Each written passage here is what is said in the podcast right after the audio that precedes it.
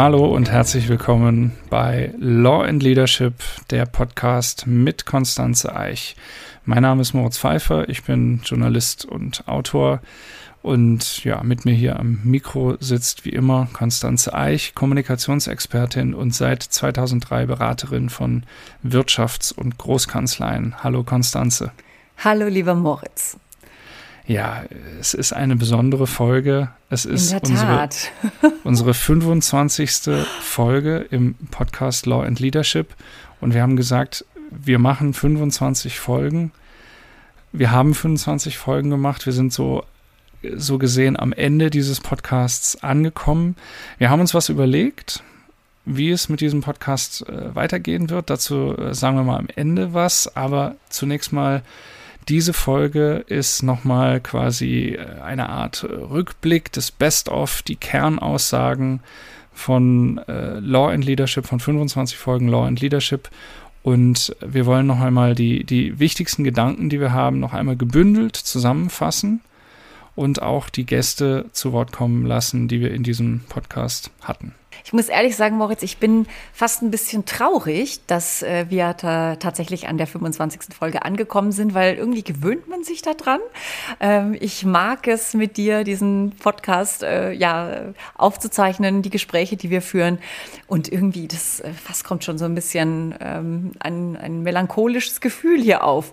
Aber ähm, du hast ja schon angekündigt, wir hacken gerade schon einen neuen Plan aus, denn so einfach aufhören geht nicht. Das, das ist klar. geht nicht, genau. Bevor die Melancholie aufkommt, wollen wir, wie gesagt, einige Kernaussagen nochmal äh, im Detail auch nochmal rausstellen. Und wir fangen an mit der allerwichtigsten, quasi mit der Grundthese dieses Podcasts. Alle Anwältinnen und Anwälte müssen führen. Kannst du das nochmal erläutern, was du damit meinst? Ja, alle Anwältinnen und alle Anwälte müssen führen. Das heißt, man kommt um die Führungsaufgabe in dieser Rolle als Anwältin oder Anwältin schlichtweg nicht drumherum. Wir sind Multileader. Wir sind Multileader in in der Hinsicht, ähm, dass wir Mandate und Mandanten führen und begleiten müssen. Wir haben Mitarbeiter zu führen und zwar schon vom ersten Tag, weil ähm, als Berufseinsteiger gibt es ja auch immer wieder Praktikantinnen, Praktikanten, Rechtsreferendarinnen ähm, und Referendare, die äh, geführt werden, eingearbeitet, integriert werden müssen. Das heißt, äh, wir haben ganz viel Mitarbeiterführungsaufgaben. Äh, wir führen als Vorbilder, wir führen natürlich auch die Kanzlei, wir führen sie strategisch, wir entwickeln sie nach vorne. Also es gibt furchtbar viele Anknüpfungspunkte für Führung. Deswegen Führung ist etwas, was von Tag eins für alle Rechtsanwältinnen und Rechtsanwälte relevant ist. Und ein weiteres Learning aus unserem Podcast, es ist kein Selbstzweck oder kein Nice to Have, sondern es zahlt ganz konkret auch ein. Worauf? Also in erster Linie würde ich sagen, Führung ist entscheidend, gute Mitarbeiter zu finden. Denn ähm, wer sich als Führungskraft qualifiziert und ähm, auch diese Strahlkraft hat, kann natürlich neue Mitarbeiter leichter für sich begeistern und auch Mitarbeitende binden. Und das ist ein ganz, ganz wesentlicher, ja, ich sage jetzt mal, ein, ein, eine Grundvoraussetzung für viele Leute auch in der Kanzlei zu bleiben und ein performantes Team zu haben. Ein Team ähm, so zu führen, dass am Ende eine Geschwindigkeit und eine hohe Qualität möglich wird. Das sind alles die Qualitäten, die auch eine Führungskraft da mitbringen muss. Insofern ist es absolut systemrelevant. Und entscheidet dadurch natürlich auch über den wirtschaftlichen Erfolg der Kanzlei. Absolut. Denn vielleicht kann man auch an der Stelle nochmal sagen, der wirtschaftliche Erfolg einer Kanzlei hängt natürlich an vielen Faktoren, aber es hängt auch vor allem an den Mitarbeitern, die mitziehen die am gleichen Ziel mitarbeiten, die die gleiche ja, Geschwindigkeit einfach auch auf die Straße bringen wollen. Und äh, da muss, müssen viele zusammenwirken und letztlich auch gemeinschaftlich diese Verantwortung tragen. Und gerade vor diesem sehr volatilen und ja, sich permanent auch verändernden Umfeld, vielleicht auch die Herausforderungen, die wir in den Blick nehmen müssen, die auf uns zukommen mit Legal Tech. Da wird es absolut entscheidend sein, als Führungskräfte zu wirken, um diese ja, Unternehmung, Kanzlei nenne ich sie jetzt mal, ähm, auf Zielgerade zu halten. Ein Aspekt haben wir immer wieder angesprochen, und zwar Work-Life-Balance, was immer wichtiger wird. Und da hatten wir auch einen Gast, ganz, spannende, ganz spannendes Gespräch, wie ich fand, in Folge 18. Wir hatten Marina Arnzen zu Gast. Sie ist Counsel bei Norton Rose Fulbright in München. Und sie hat sich auch geäußert zum Thema Work-Life-Balance und hat gesagt, dass das äh, wirklich auch untrennbar damit verbunden ist, gutes Personal zu halten. Da hören wir jetzt nochmal rein das passt auch sehr gut zum Thema Führung, ne? weil aus meiner Sicht gerade eben die, die jetzt neu kommen und äh, andere Wünsche haben an das Leben und auch an die Arbeitswelt, als es beispielsweise vor zehn Jahren noch war, die möchten individuell geführt werden, die möchten empathisch geführt werden, merke ich.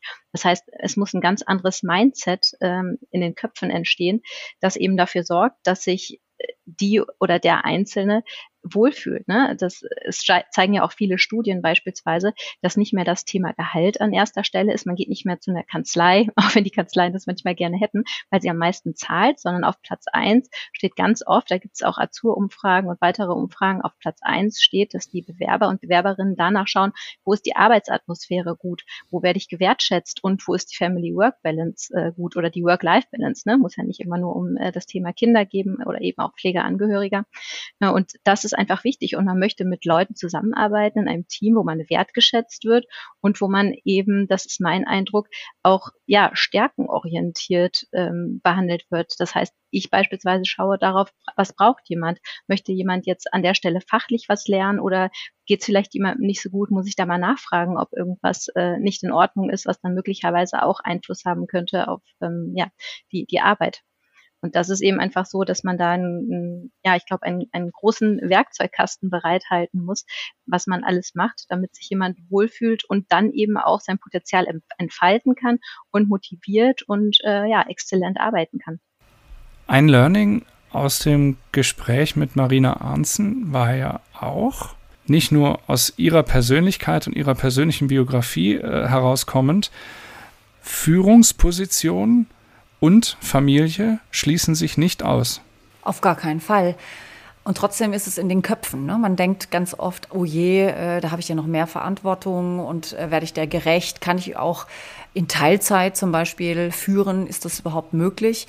Ich würde sagen, ja. Und da sind wir auch ganz schnell wieder bei unserem ersten Satz. Alle Anwältinnen und Anwälte müssen führen egal in welcher Rolle, sage ich jetzt mal, sie sind. Also sprich dieses diese Idee auch der Führung zu begreifen. Und ich glaube, wenn man, wenn man dann das auch mit Familie nochmal gemeinsam sieht, dann müsste man eigentlich sagen, als ähm, Eltern hat man ja auch schon äh, sehr viel Verantwortung und ist ja auch schon ziemlich gut darin, die Welt äh, zu organisieren, in der man da lebt, ähm, also arbeiten und Familie unter einen Hut zu bringen.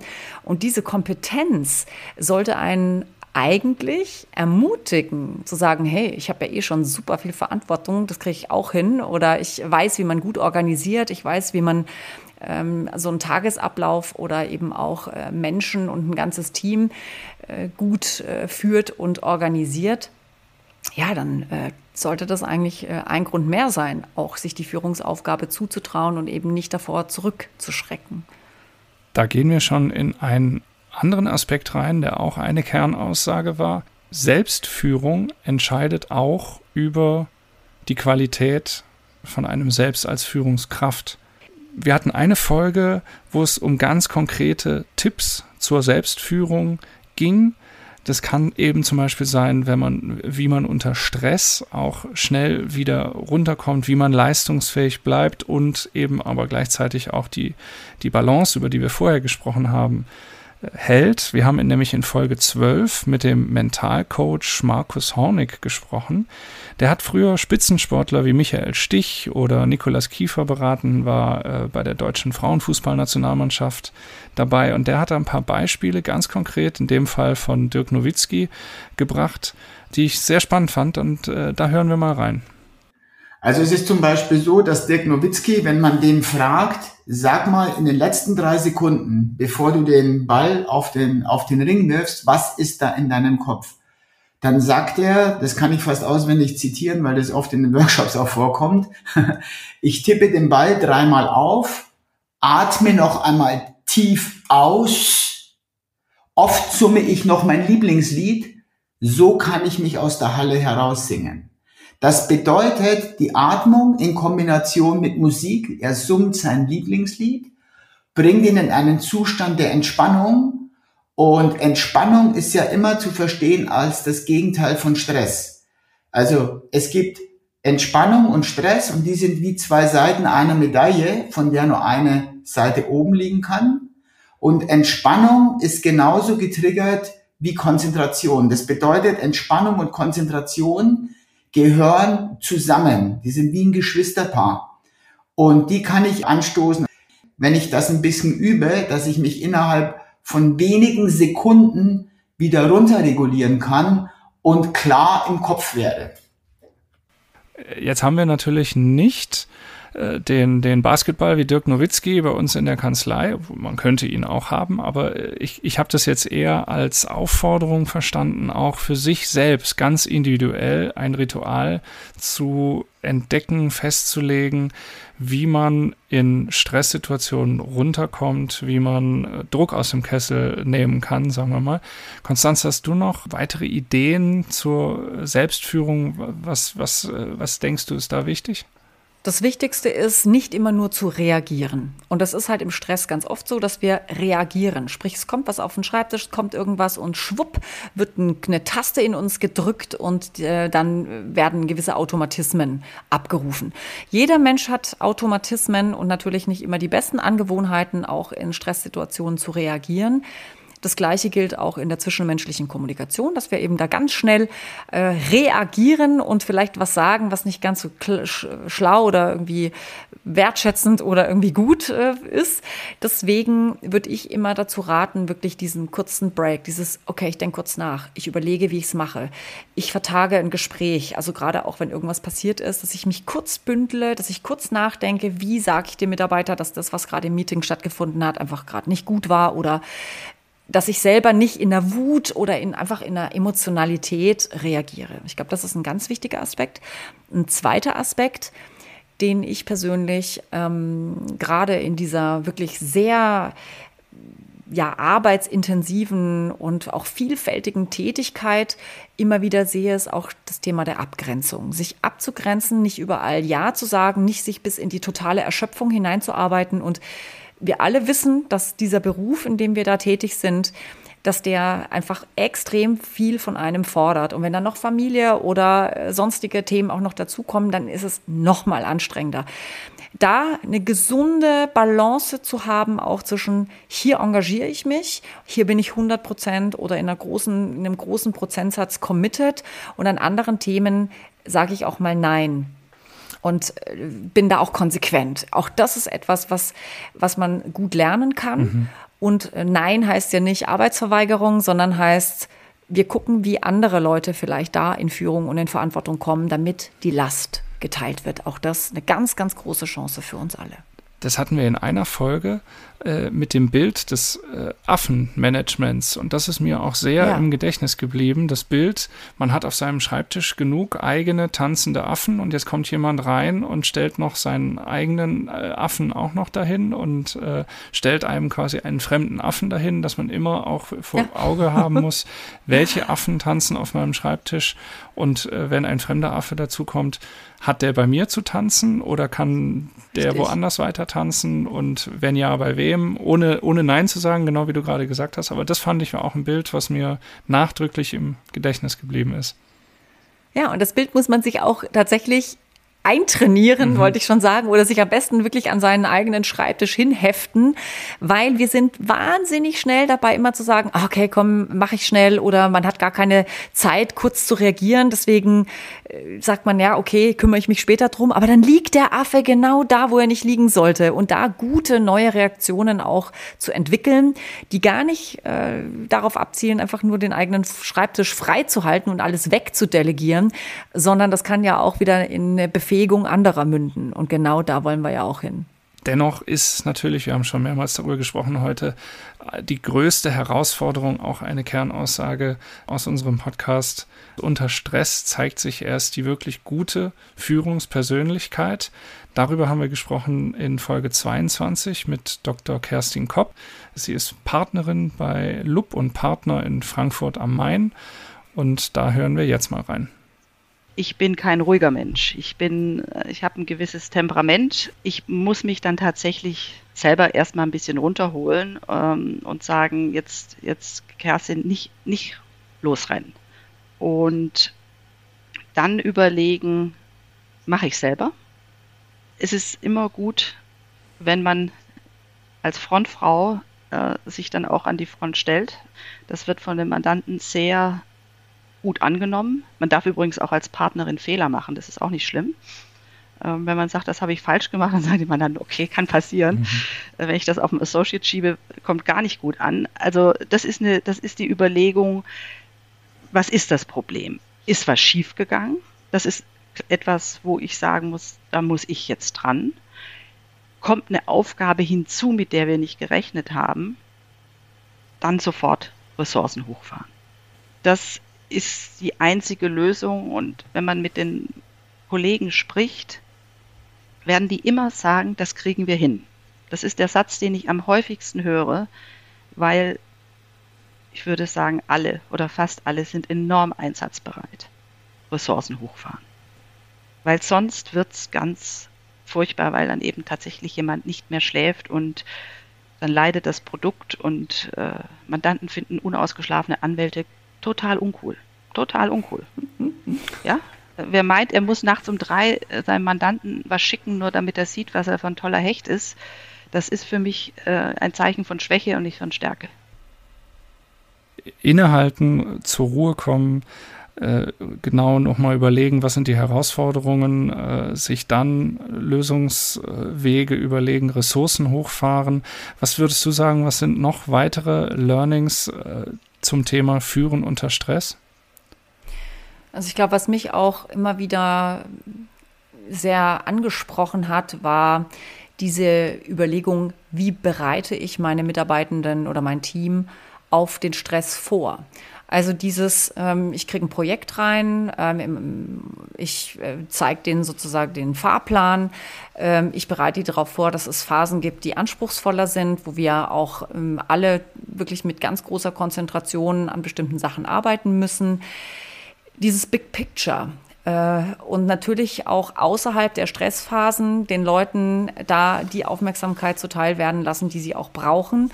Die Begleitung, die Ausbildung, also sprich, nicht im Stress äh, die ganze Zeit ähm, agieren, sondern eben auch die nicht stressigen Phasen für das andere Führen in Anführungszeichen nutzen, weil dann sind die Leute auch in den Stressphasen wesentlich belastbarer und haben natürlich da auch mehr Freude dran, dann äh, ja durch diese Stressphase als Team da gemeinsam durchzugehen.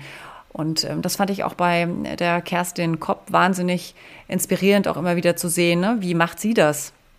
Und sie ist einfach sehr nah auch bei ihren Leuten dran. Und ich glaube, das ist auch ein ganz wichtiger, wichtiger Bestandteil, quasi immer diese Prävention mhm. oder diese eigentlich die Investition vor dem Stress, ja, bevor es dann stressig wird.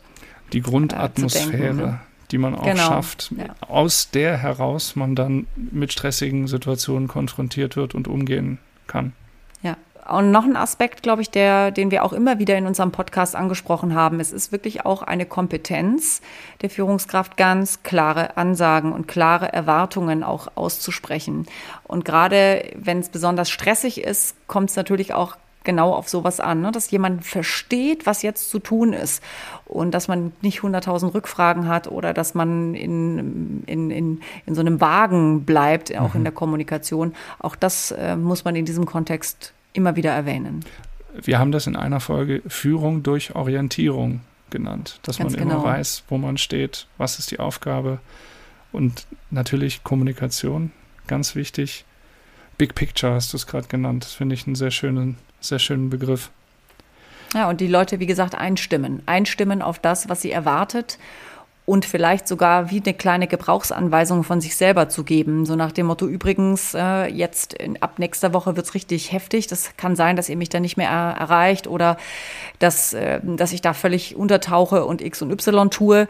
Ähm, abends ab 22 Uhr äh, könnt ihr dann eure Fragen stellen oder keine Ahnung. Ne? Mhm. Ne? Also sprich, dass ja. man die Leute so ein bisschen auch auf sich selber einstellt, dass man vielleicht da nicht so äh, episch mit den Menschen auch im Türrahmen mal stehen bleibt und spricht, sondern dass man da Konzentration an den Tag legt.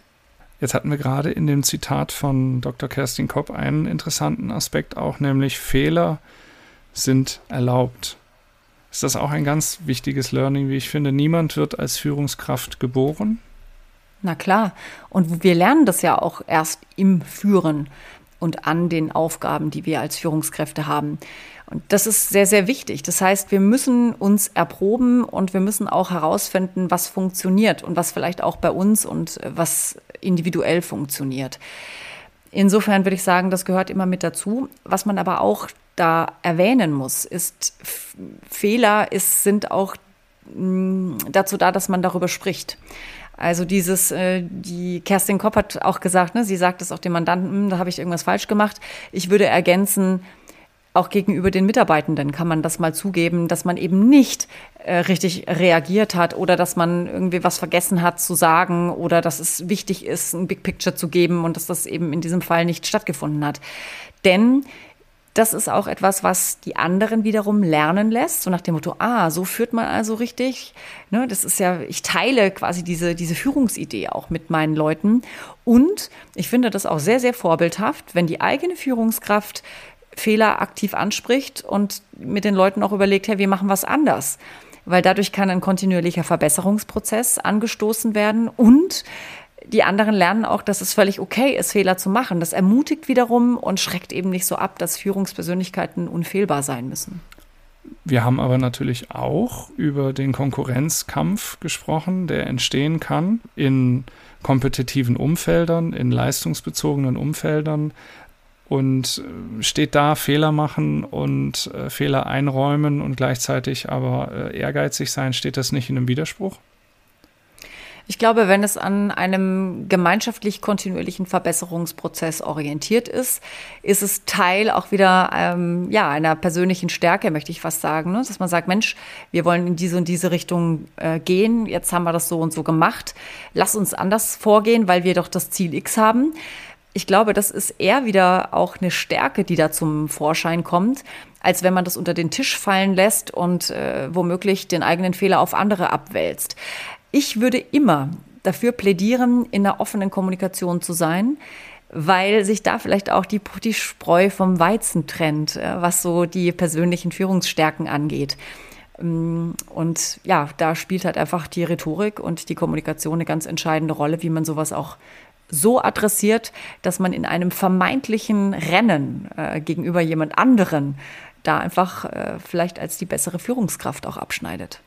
Eine Kernaussage des Podcasts war auch, wer führen will, muss in Führung gehen, muss aktiv in Führung gehen. Was, was war damit gemeint? Wir müssen lernen, Führungsaufgaben oder auch Rollen mit Inhalten zu füllen. Es reicht nicht aus, einfach nur Partnerin oder Partner zu sein, Counsel zu sein oder in irgendeiner Form eine gewisse Seniorität zu haben, sondern ich muss ganz aktiv auch anderen wiederum zeigen, dass ich irgendwo hinführe. Ne? Also diese Zielsetzung auch der Führung ist hier ganz entscheidend. Vielleicht auch nochmal so als Beispiel, denn das ist so das Typische, was ich auch beobachte in der täglichen Praxis im Sinne von, jemand wird zur Führungskraft, sprich hat einen Council-Titel oder vielleicht auch den Partnertitel bekommen und macht halt so weiter wie bisher, wundert sich aber vielleicht, dass wenn derjenige oder diejenige in die Kü Kaffeeküche kommt, dass plötzlich die Gespräche verstummen und man denkt so, hey, was ist denn da los? Äh, war doch eigentlich alles irgendwie ganz normal bis gestern und jetzt hör, ich bin doch immer noch der gleiche oder die gleiche. Und da wird es eigentlich am allerbesten deutlich, dass man in einer anderen Rolle ist und dass auch das Umfeld von einem erwartet, dass da irgendwas jetzt anders ist. Deswegen ich empfehle da dringend, wirklich solche Führungsveränderungen ganz klar auch zu kommunizieren. Das muss nicht dahingehend äh, passieren, dass man sagt, ne, Leute, also ab jetzt alles anders, ich bin jetzt hier der Partner, sondern vielmehr mit, ja, ihr habt es ja mitgekriegt. Äh, vielen Dank auch für euren Support. Ich freue mich auf die neue Aufgabe. und jetzt habe ich Folgendes vor, ja, und ich erkläre, was das ist, was jetzt, was ich vielleicht auch thematisch auf der Uhr habe oder was ich, ähm, was ich als Innovation vorhabe oder ja, wie vielleicht sich auch der mein eigener Business Case entwickeln wird und wie ich die Leute da auch mitnehmen kann. Also in diese Richtung in Führung gehen, aber das fängt auch schon viel, viel früher an, nämlich wenn ich irgendwo eine Verantwortlichkeit habe und wenn es wirklich nur nur in Anführungszeichen irgendeine eine Dokumenten- oder Know-how-Aufgabe ist, äh, wo ich äh, ja meiner eine gewisse Verantwortung trage, mein Team regelmäßig über irgendwas zu informieren, dann muss ich das auch zeigen, dass ich diese Verantwortung habe und dass ich hier einen Mehrwert stifte in dieser Verantwortlichkeit. Und das ist etwas, was ganz wichtig ist. Führung braucht eine sichtbare Kommunikation. Ja, nichts, was im Hinterzimmerchen oder irgendwo hinter dem Laptop stattfindet. Das wäre jetzt genau direkt das nächste Learning. Kommunikation ist der Schlüssel zu guter Führung. Warum genau? Naja, ohne Kommunikation gibt es keine Führung, ja? weil wir müssen mit den Menschen sprechen. Wir müssen sie informieren, wir müssen sie einbinden, wir müssen ihnen Feedback geben, wir müssen Konflikte lösen, wir müssen sie orientieren. All diese Aufgaben sind kommunikative Aufgaben. Das heißt, ich muss mit den Leuten sprechen, am Telefon, im virtuellen Meeting, im persönlichen Gespräch. Und dieses Sprechen muss natürlich immer auch eine gewisse zeitsparende Komponente, eine Effektivität haben. Und deswegen ist die Kommunikation wahnsinnig wichtig, aber gleichzeitig muss es ja auch empathisch und wertschätzend sein und das kostet auch Zeit, das ist eine Investition. Da aber trotzdem beide Dinge gleichzeitig auch zu denken, also die Effizienz, aber eben auch die Wertschätzung. Und das darf sich nicht ausschließen, in der Kürze, in der Knappheit trotzdem auch zu wertschätzen. Und äh, insofern glaube ich, dass die Kommunikation und die Art und Weise, wie wir in der Führung kommunizieren, auch was ist, was wir schlichtweg lernen müssen, was wir professionalisieren müssen, was mhm. wir in die Effizienz und auch in die, ja, in, in eine, eine Wirksamkeit bringen müssen. Deswegen alles, was die Führungskraft zu leisten hat, ist Kommunikation. Was ich sehr spannend fand bei den verschiedenen Folgen, die wir aufgezeichnet haben, war immer der Aspekt, dass Führung auch von unten geschieht. Wir haben gesagt, alle Anwältinnen und Anwälte müssen führen und sie müssen auch führen, äh, wenn sie in der Hierarchie unten stehen als Beispiel. Da hatten wir das Beispiel eben, dass auch Mandanten Führung brauchen den man ja im Dienstleistungsverhältnis gegenübersteht, also eigentlich äh, ein bisschen äh, eben als Dienstleister gegenübertritt. Und da haben wir in Folge 20 mit Hans-Christian Blum gesprochen, Partner bei der Großkanzlei CMS. Was habe ich da für einen Mandanten vor mir? Ist das jetzt eher ein dominanter Mandant? Mag er schnell geführt werden? Mag er, ist er detailreich? Ist er blau? Ähm, wie ist der Mandant? Was, ähnlich wie der Mitarbeiter? Wann hat der Mandant auch seinen Flow? Wann arbeitet der gut mit? Und ich glaube, genau wie vorhin gesprochen, gilt das auch für den Mandanten. Eine gute Führung im Mandat bedeutet auch zu wissen, wer ist mein Mandant? Und herauszufinden, wie hat er es gerne geführt zu werden? Jetzt könnte man sagen, Will jeder Mandant geführt werden? Können wir darüber diskutieren. Da gibt's durchaus unterschiedliche Typen. Aber ich wage, ich wage die steile These, dass tief im Inneren wahrscheinlich, weil er geht zu einem Dienstleister, er geführt werden will. Natürlich haben wir Mandanten, die kommen rein und ähm, sind dominant rot, dass es nur so knallt. Die geben einem Vorgaben, die erklären ihnen, ähm, wo es lang geht.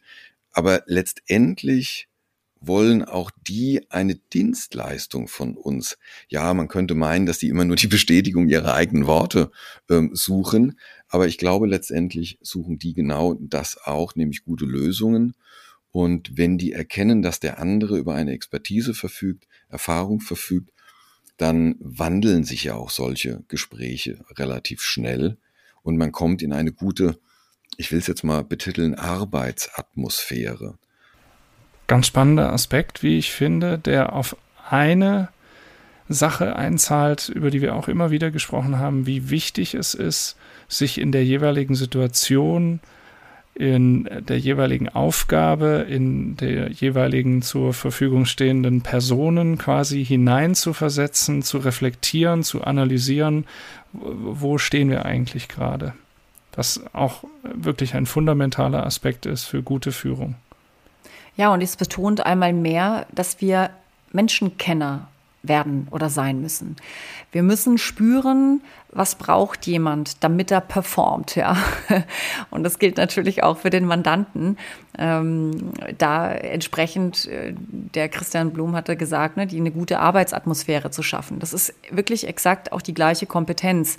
Dieses Spüren, ne, wer ist der andere und wie kann ich den, ähm, ja, auf dem, auf dem Weg auch zu begleiten.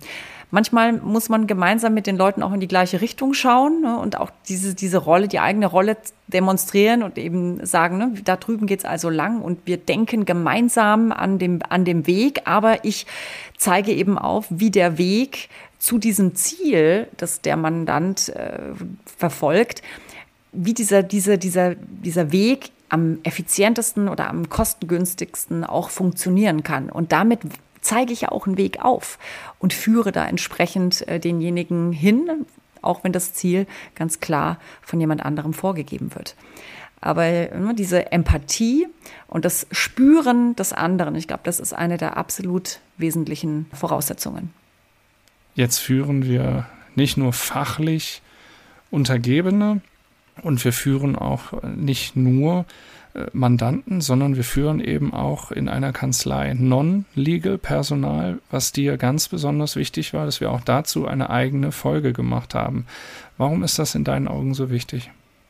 Aus einem ganz einfachen Grund, Non-Legal ist Teil des Hochleistungsteams. Das heißt, in dem Moment, wenn wir uns als One-Team, als ganz große Einheit verstehen, können wir auch wie die Zahnrädchen ineinander gemeinsam arbeiten und eine gewisse Geschwindigkeit auch auf die Straße bringen. Und dieses den anderen mit integrieren und involvieren in bestimmte Prozesse, das ist ja auch in einem Legal-Team ganz absolut notwendig, ne, dass alle dieses Big Picture verstehen. Und wenn ich dieses Big Picture jetzt auf Legal und Non-Legal übertrage, dann wird es noch erfolgreicher, weil wir alle dann das große Bild verstehen und wissen, wofür wir die Dinge tun.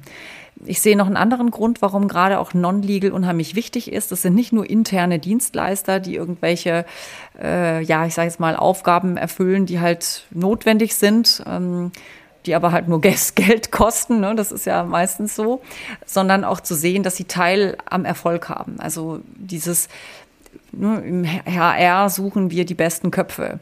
Im IT äh, sorgen wir dafür, dass wir immer arbeitsfähig sind und dass auch der Mandant von unserem IT-Know-how auch profitiert. Ne? Das hört ja nicht äh, auf. Und wenn man alle Abteilungen auch ein Stück weit mitdenkt, dann wird ganz schnell klar, wir müssen als, uns als Gesamtkanzlei verstehen, dann äh, gehören wir zu den Besten oder können zu den Besten gehören.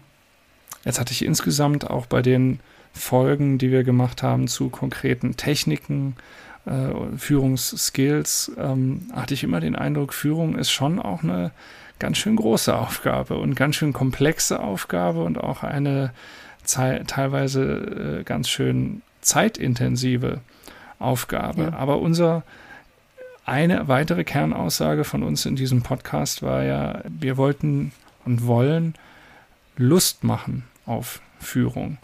Deshalb vielleicht an dieser Stelle nochmal auch die Frage, warum sollten wir keine Angst haben vor Führung? Im Gegenteil, warum werden wir durch Führung vielleicht auch selber uns irgendwie weiterentwickeln? Warum, warum macht es Spaß und inwiefern kann man Führung auch ganz konkret in, in Trainings und Coachings auch lernen?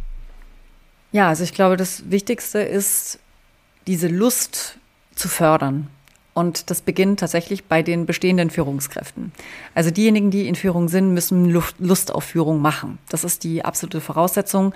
Das muss, äh, wir müssen als Vorbilder agieren und eben zeigen, dass es Spaß macht, diesen Gestaltungsraum, den man hat, auszufüllen dass es wichtig ist, mit Menschen in Kontakt zu sein, dass man äh, nicht als Einzelkämpfer in der Anwaltschaft unterwegs ist, sondern dass man gerade in der Wirtschaftskanzlei, in der Großkanzlei als Team funktioniert und dass jeder da auch in seine Verantwortung hineinwachsen kann.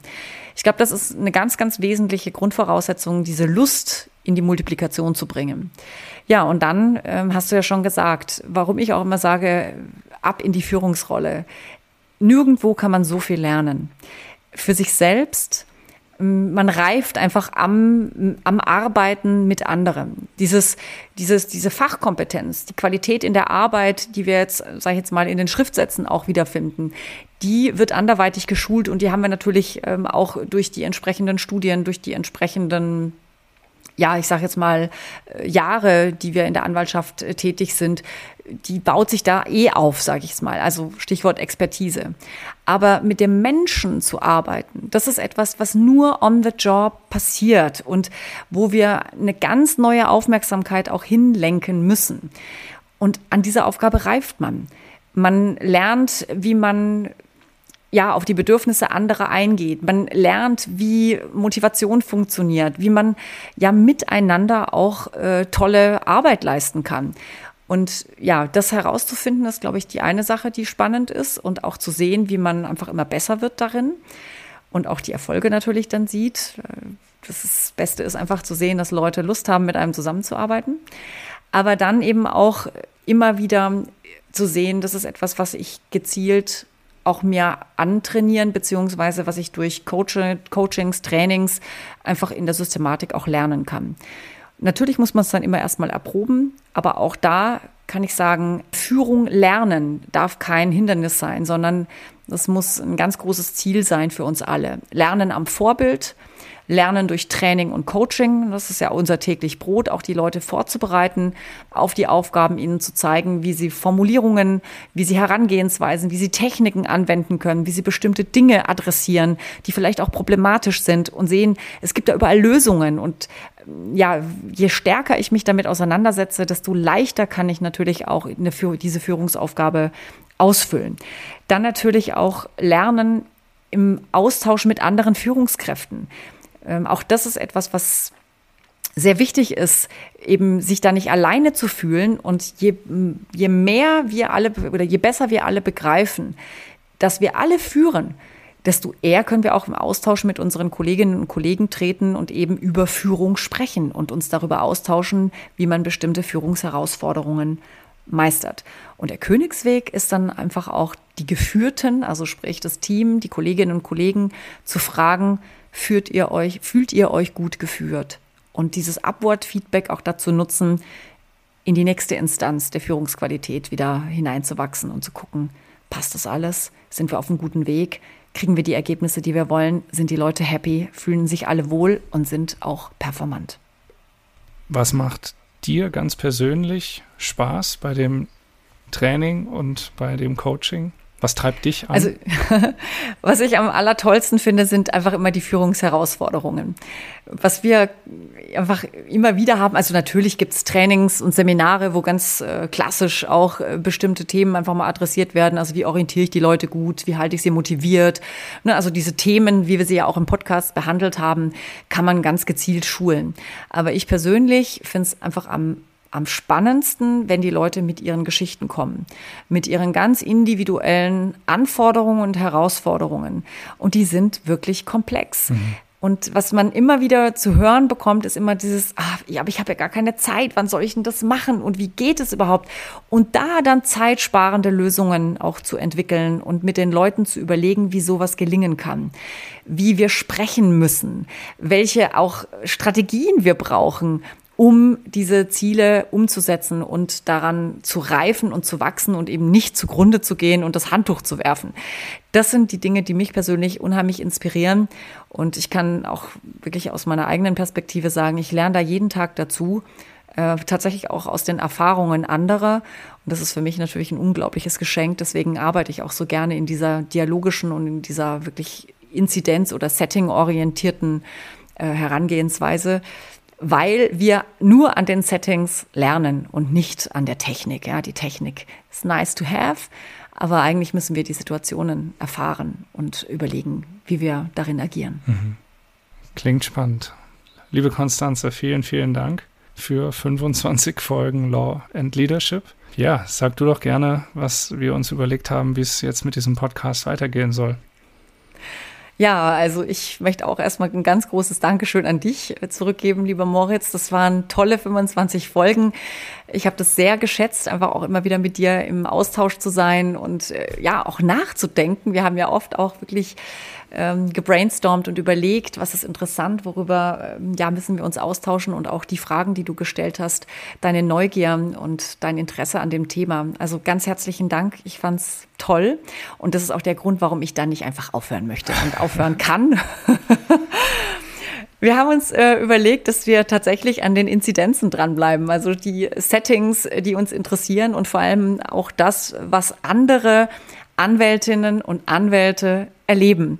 Deswegen werden wir vielleicht nicht mehr in der Dichte der letzten 20, 25 Folgen, sondern in etwas größeren Abständen interessante Gäste einladen und einfach den Führungsalltag im anwaltlichen Berufsalltag immer wieder aus unterschiedlichen Perspektiven beleuchten. Ich freue mich da sehr drauf. Ich bin auch schon ganz gespannt, äh, was wir da für neue Gäste ähm, hier begrüßen dürfen. Wichtig ist, Moritz Pfeiffer und ich, wir bleiben als Team sozusagen bestehen und werden einfach immer wieder spannende Themen für Sie, liebe Hörerinnen und Hörer, aufspüren. In dem Sinne erstmal ganz herzlichen Dank für diese 25 Folgen. Sehr gerne. Ich freue mich auf die Interviews und Gespräche. Ganz herzliche Einladung an alle die diesen Podcast gehört haben und die vielleicht zum allerersten Mal einen Podcast gehört haben von Law and Leadership, äh, einfach mal reinhören in die Folgen. Wir haben eben 25 Folgen aufgezeichnet zu ganz unterschiedlichen Aspekten von Führung im anwaltlichen Berufsumfeld. Und äh, um eben auf dem Laufenden zu bleiben und um die angekündigten Interviewfolgen nicht zu verpassen, die Empfehlung, den Podcast zu abonnieren und eine Benachrichtigung zu aktivieren, wenn eine neue Folge dann erschienen ist. Und damit sagen für heute und in diesem Format das letzte Mal vielen Dank fürs Zuhören, Moritz Pfeiffer und Konstanze Eich. Bis zum nächsten Mal. Tschüss. Bis bald.